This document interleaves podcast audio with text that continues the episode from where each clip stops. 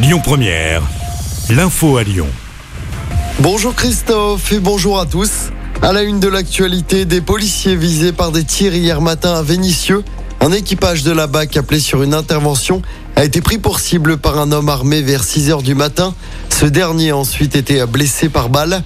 Transféré à l'hôpital, son pronostic vital n'était pas engagé. Il a été euh, ensuite placé en garde à vue. Et par ailleurs, des violences urbaines ont éclaté samedi soir, toujours à Vénissieux. Un appel avait été lancé sur les réseaux sociaux pour en découdre avec la police.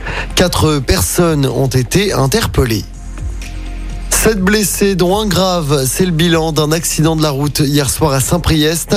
Deux véhicules sont entrés en collision. Ça s'est passé vers 21h, rue Aristide Briand. Sept personnes ont donc été blessées dans l'accident.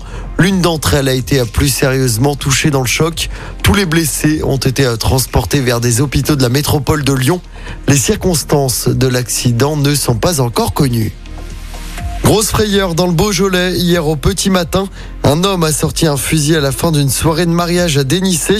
Selon le progrès, il s'agit du frère du marié avec qui il aurait eu une altercation et c'est la mariée qui se serait interposée entre les deux hommes.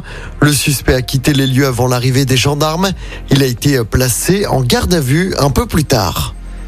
Dans l'actualité également, c'est le début de la campagne de rappel de vaccination anti-Covid.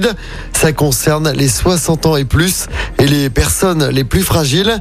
Cette nouvelle campagne se fait avec des nouveaux vaccins spécialement adaptés aux variants Omicron, actuellement majoritaires dans le pays. Et puis les Brésiliens devront retourner aux urnes à la fin du mois d'octobre. Ni Lula ni Bolsonaro n'ont obtenu de majorité hier à l'issue du premier tour de la présidentielle. Lula est arrivé en tête avec près de 48% des voix. Son adversaire président sortant d'extrême droite obtient un peu plus de 43% des suffrages.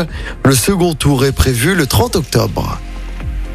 On passe au sport en football. C'est la crise pour Lyon. L'OL n'y arrive toujours pas. Quatrième défaite d'affilée en championnat pour les Lyonnais. Ça faisait 30 ans que ce n'était pas arrivé. Les Lyonnais ont perdu 1-0 hier soir à Lens. Catastrophique dans le jeu. Les Gones ont encaissé un penalty dans les 10 dernières minutes du match. Au classement, l'OL est septième à 9 points du podium après seulement 9 journées de championnat. L'OL qui jouera face à Toulouse dès vendredi soir du côté du groupe Ama Stadium. Écoutez votre radio Lyon Première en direct sur l'application Lyon Première, lyonpremière.fr et bien sûr à Lyon sur 90.2 FM et en DAB+. Lyon Première